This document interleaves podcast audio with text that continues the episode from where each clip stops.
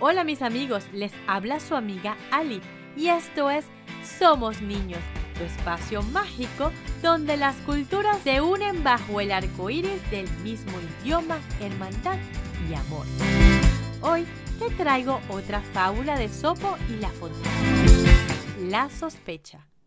Érase una vez un leñador, el cual un día se dio cuenta que no tenía su hacha Sorprendido y con lágrimas en los ojos, se encontró cerca de su casa al vecino, quien como siempre lo hacía le saludó sonriente y amablemente. Mientras éste entraba en su casa, el leñador de repente empezó a sospechar y pensar hmm, que tal vez hubiese sido el vecino quien le había robado el hacha.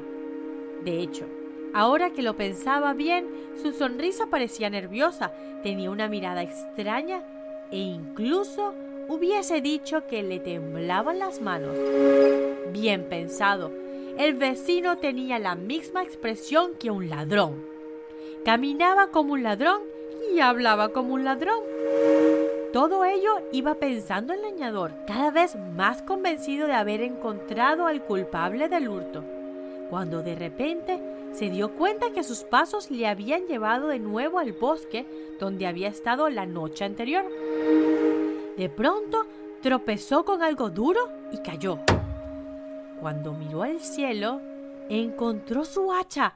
El leñador volvió de nuevo a su hogar con el hacha, arrepentido de sus sospechas, y cuando vio de nuevo a su vecino, vio que su expresión, andar y manera de hablar eran y habían sido en todo momento las de siempre. Esta historia nos cuenta cómo nuestros pensamientos pueden hacernos ver cosas diferentes a la realidad, ocasionando malentendidos y pudiendo herir personas por no saber la verdadera historia. La comunicación podría evitar este tipo de malentendidos y pensando profundamente qué pudo haber ocurrido antes de actuar e imaginarnos toda una historia que nos pone de mal humor sin haber sido real. Espero que hayas disfrutado y aprendido de esta fábula.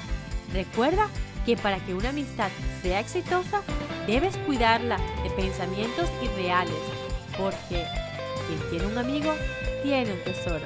Y hasta el próximo episodio. Somos los niños y nos gusta jugar. Niños, nos gusta jugar.